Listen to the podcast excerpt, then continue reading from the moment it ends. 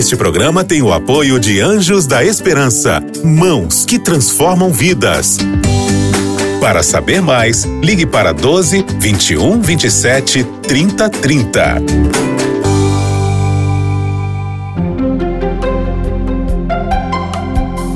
Lições da Bíblia.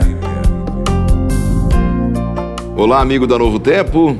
Que prazer falar com você mais uma vez começando aqui o programa Lições da Bíblia, sempre tendo a certeza que aí do outro lado você está nos acompanhando com a sua Bíblia aberta, o seu manual de estudos, procurando crescer no conhecimento da palavra de Deus que faz tanta diferença na sua vida e na minha, não é verdade?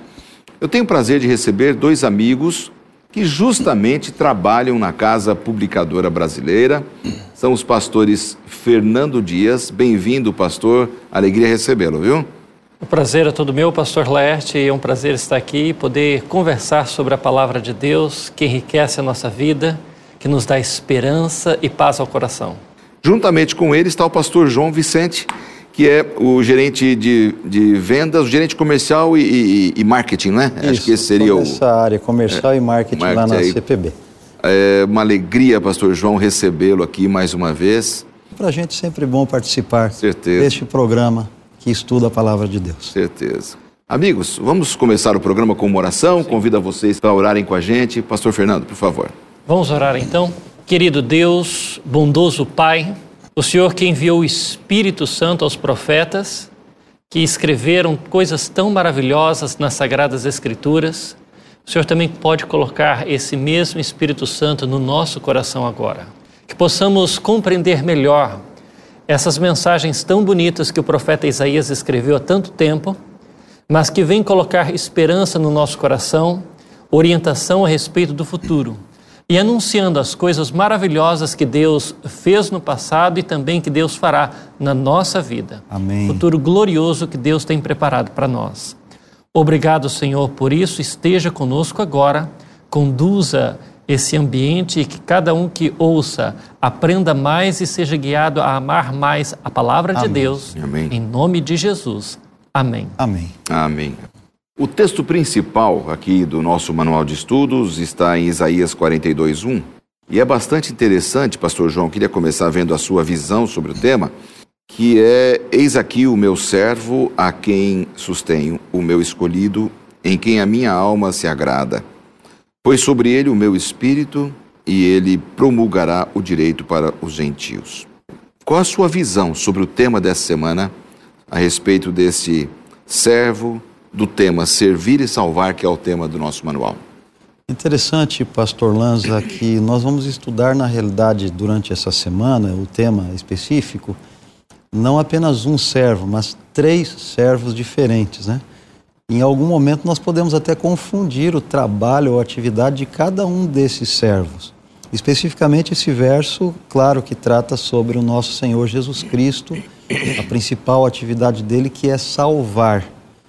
Mas os outros servos que aparecem aqui nesta parte de Isaías, que vai até o capítulo 50 e 49, 49 50, isso. 49, do 41 ao 49, é, nós vemos que os outros servos servem para servir e adorar. De certa forma também salvam, né? Mas claro que sempre nós vamos nos espelhar nesse, o principal servo de Isaías, nosso Senhor e Salvador Jesus Cristo. Perfeito. Pastor Fernando, também a sua visão sobre esse tema, servir e salvar. Então eu concordo com o pastor João quando ele fala dos três servos, e realmente essa passagem ela fala é, de três figuras que servem ou que executam a vontade de Deus. E interessante que o principal deles se cumpre na pessoa de Jesus Cristo. Uhum. E os outros dois servos, eles são de certa forma um modelo. A gente na teologia chama de tipo ou seja, tipo um exemplo daquilo que é Jesus Cristo, com essa missão, não só de atender às nossas necessidades, de nos socorrer, que essa é a função de um servo, mas também de salvar salvar dos perigos desse mundo e, especialmente, salvar a nossa vida da condenação eterna, nos salvar para a vida eterna. Perfeito.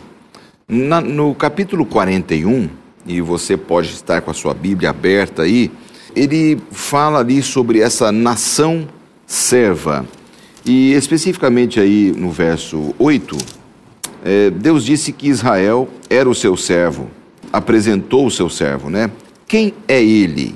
Quem é ele, pastor João? Está aí até no nosso manual de estudos, na parte de domingo, e seria interessante fazermos essa análise a respeito do capítulo 41 agora. Sim, exatamente. Nós falamos de três servos, né?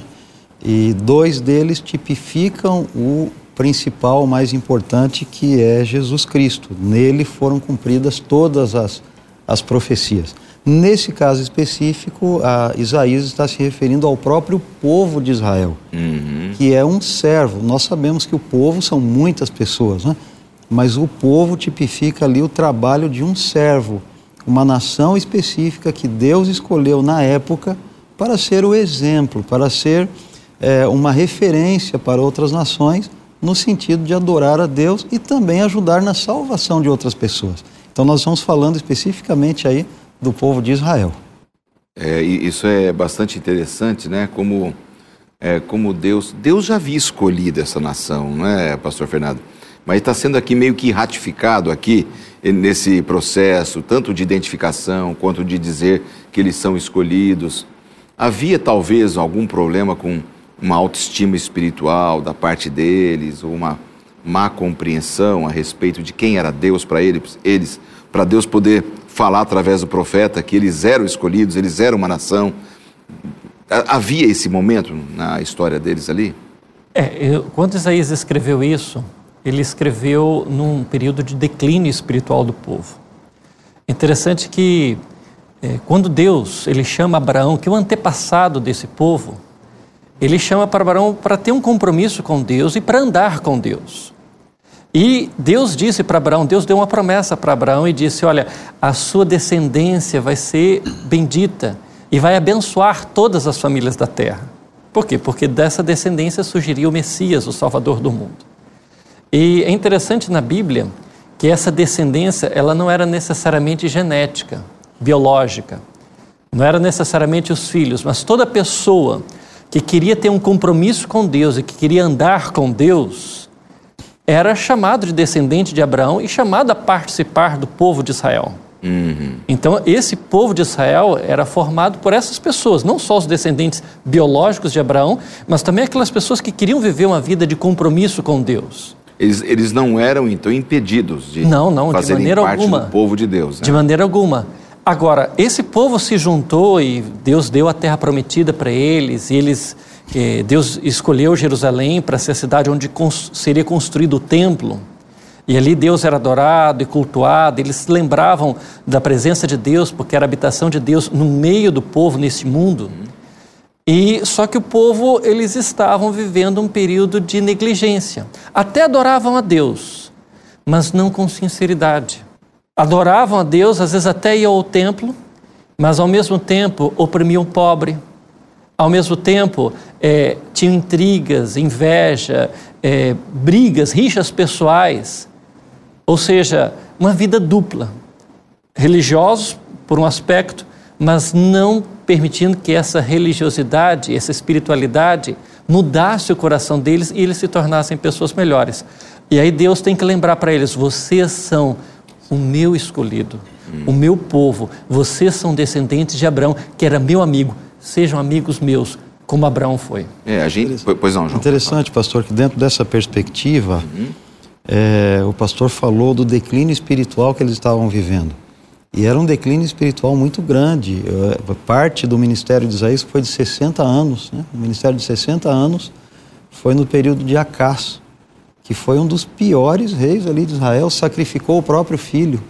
Em determinado momento ele foi ali a, a Damasco e encontrou lá um altar feito para um outro Deus e mandou fazer uma réplica desse altar dentro do templo.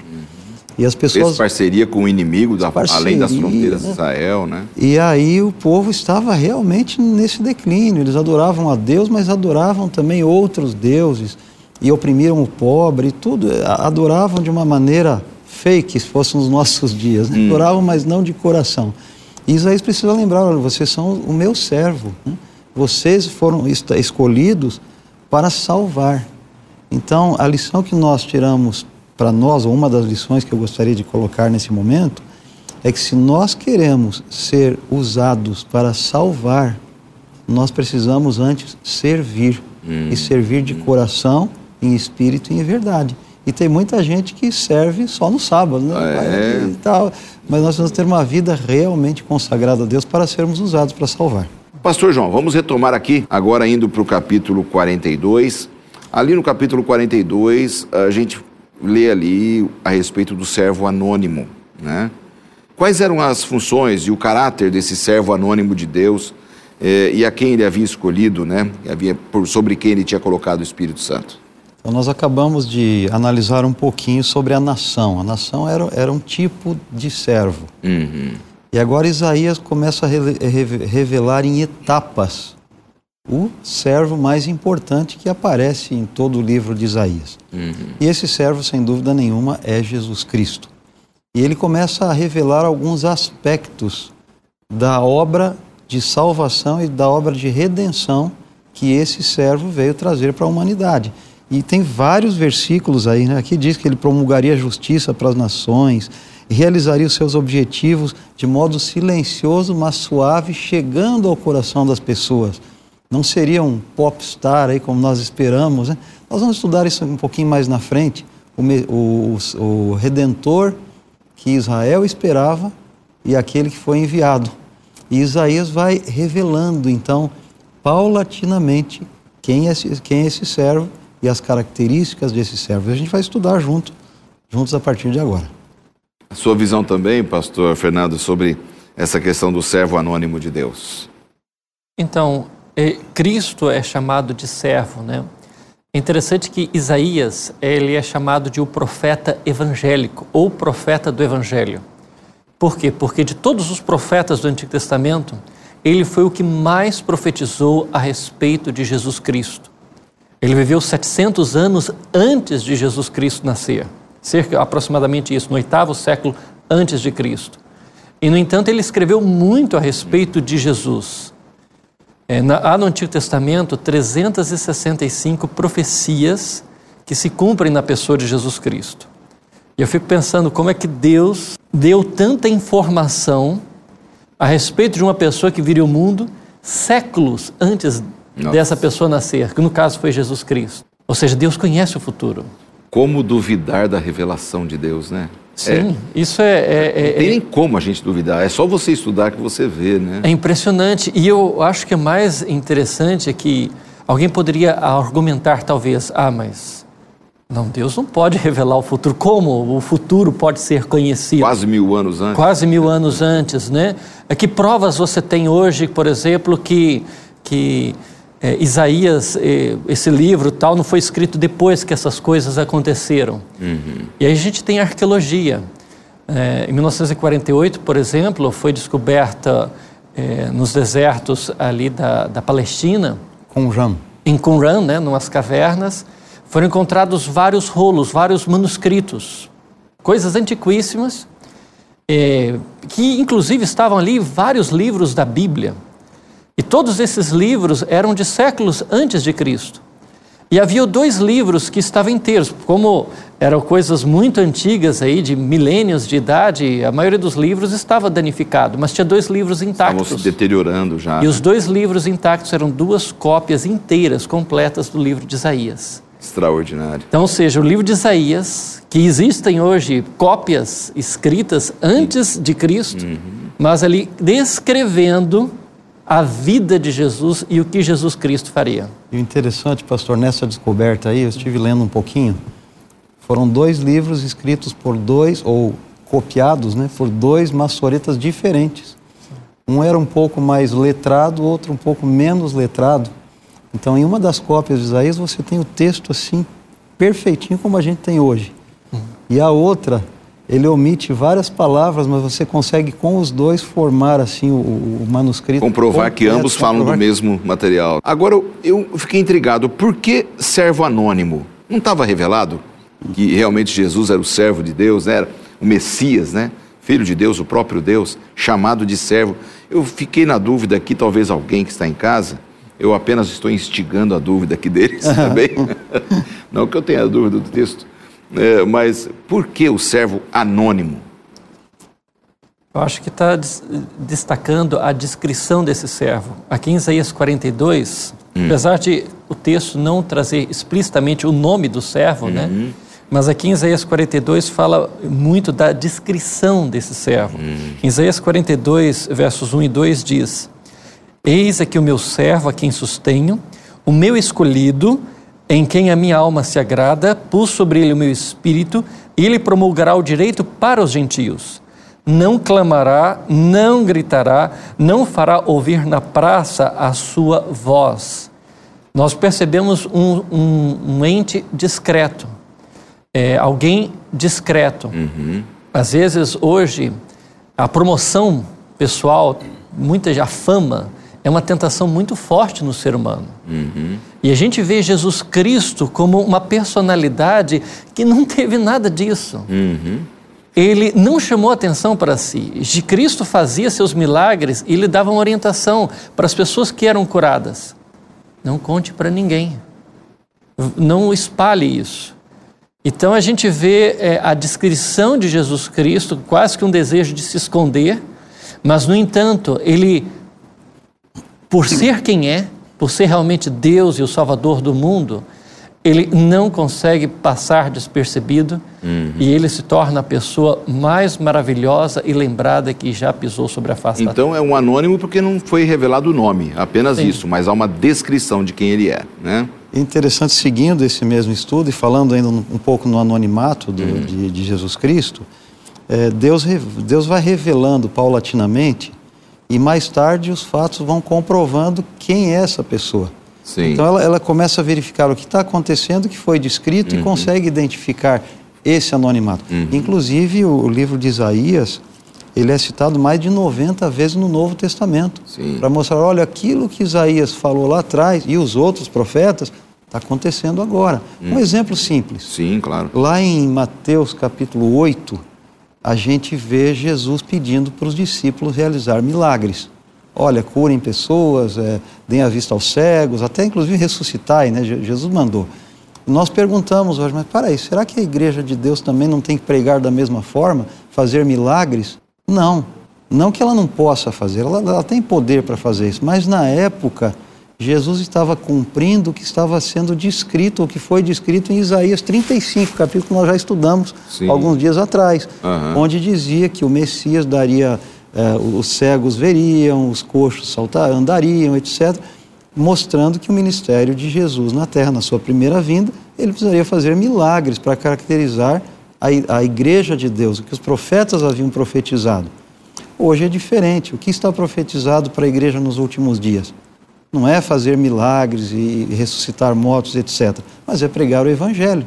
É, essa é a característica da igreja dos últimos dias. Uhum. Então é interessante a gente anotar esses detalhes. Né? Perfeito. Era anônimo, porque não havia se revelado ainda, mas com a revelação futura, as pessoas constatariam uhum. de que ele realmente era o Messias. Não seria difícil entender que aquela descrição do Messias anônimo, do servo anônimo, era realmente Jesus. Exatamente. E nós já estudamos aqui o capítulo 7 e 9, que também falam muito sobre o Messias, a Virgem, etc. Toda essa informação somada, nós entendemos claramente, claro, que é Jesus. Bom, gente, temos aqui um, uma, uma questão importante no, no capítulo 44 de Isaías, versos 26 até o 45, verso 6. Então, capítulo 44 de Isaías, a partir do verso 26 até o capítulo 45, verso 6 é, cujo tema é o Messias persa. Como entender isso aqui, pastor Fernando? Essa talvez seja uma das partes mais é, surpreendentes do livro de Isaías. Isaías foi é, um profeta que ele viveu até o ano 685 antes de Cristo. É, lembrando que os anos antes de Cristo são contados é, de forma invertida, né? Uhum. E ele fala por nome a respeito de uma pessoa, é, que era Ciro. E só que ele fala a respeito de Ciro mais de 150 anos antes de Ciro nascer. Nascer. E interessante que Isaías, ele boa parte dos das suas profecias, ele fala a respeito das consequências que o povo teria por causa da vida de desobediência e de afastar-se de Deus. E ele falou várias vezes que os babilônios, que eram um povo daquela época, levaria o povo escravizado para outro país. E aquilo, com certeza, ouviu uma notícia dessa, de que no futuro aquele povo seria castigado, escravizado, foi algo muito desalentador. Só que Isaías ele não se deteve numa profecia negativa, apenas de castigo, porque o nosso Deus não é só Deus de punição ou de juízo, é um Deus de misericórdia também. E mesmo quando nós erramos, Deus ainda oferece a sua graça e quer nos salvar. E foi assim com aquele povo naquela época. É Deus, ele falou, olha, haverá um momento de salvação. E vai chegar o momento que esse período de cativeiro, de exílio, é, de aprisionamento vai ter um fim. Uhum. E vai, eu vou usar uma pessoa, e até o profeta Isaías fala, ele não me conhece, porque era um rei pagão, e Isaías fala, ele chama-se Ciro. Ciro e, e, Isaías fala, Ciro é o meu ungido. A palavra ungido no, no, em hebraico é Messias, que era uma palavra comum, hoje é uma palavra que a gente usa para Jesus Cristo, Messias. Mas na língua hebraica era uma palavra comum usada para pessoas que eram escolhidas para uma função especial, geralmente com um significado religioso.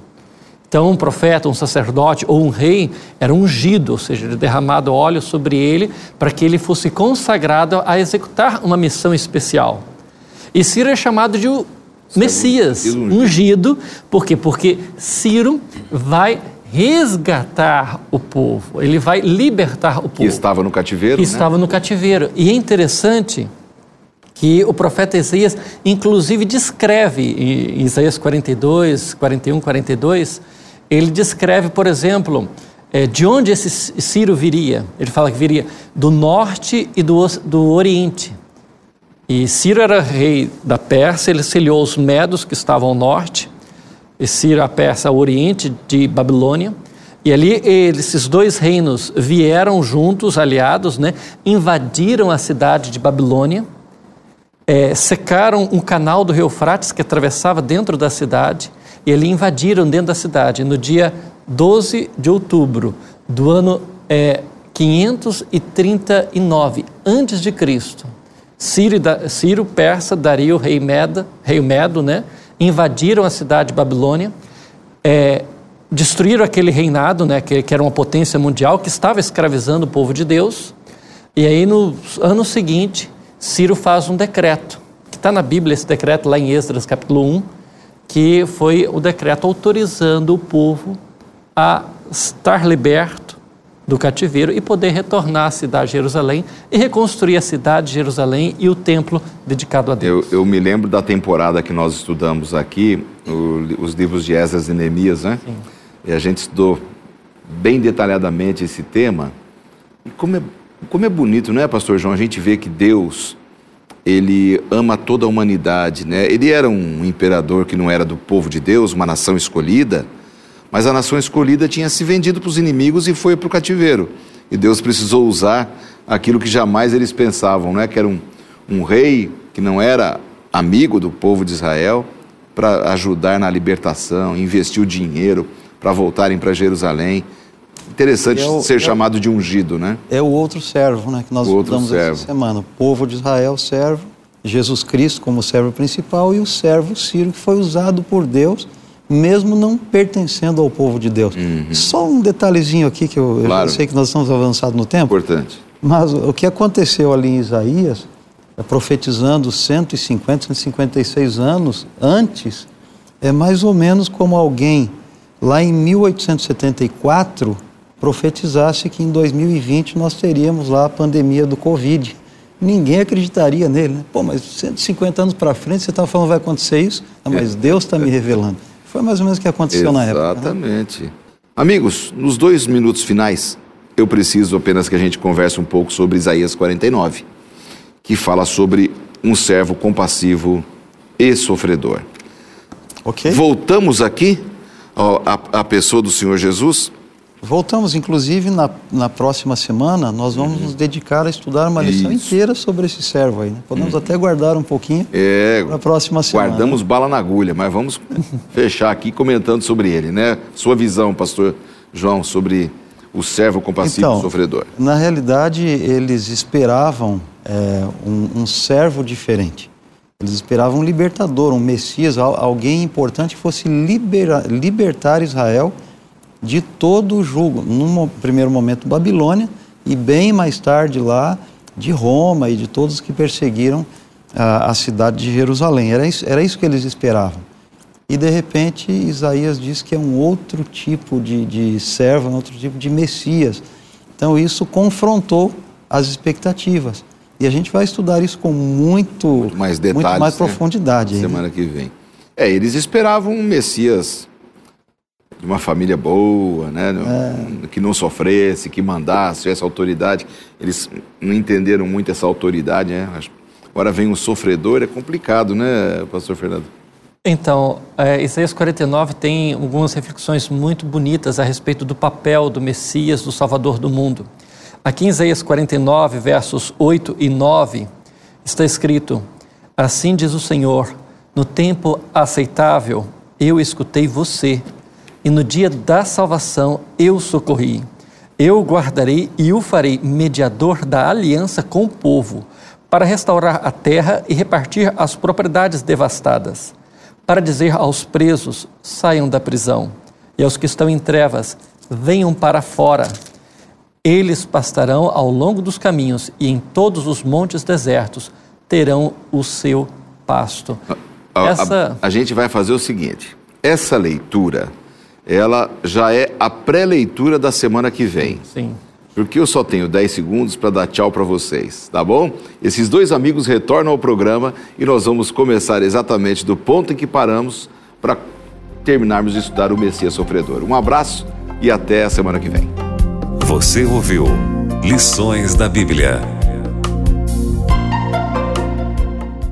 Este programa é um oferecimento da revista Princípios. Entre no nosso site novotempo.com/rádio e peça sua revista totalmente grátis.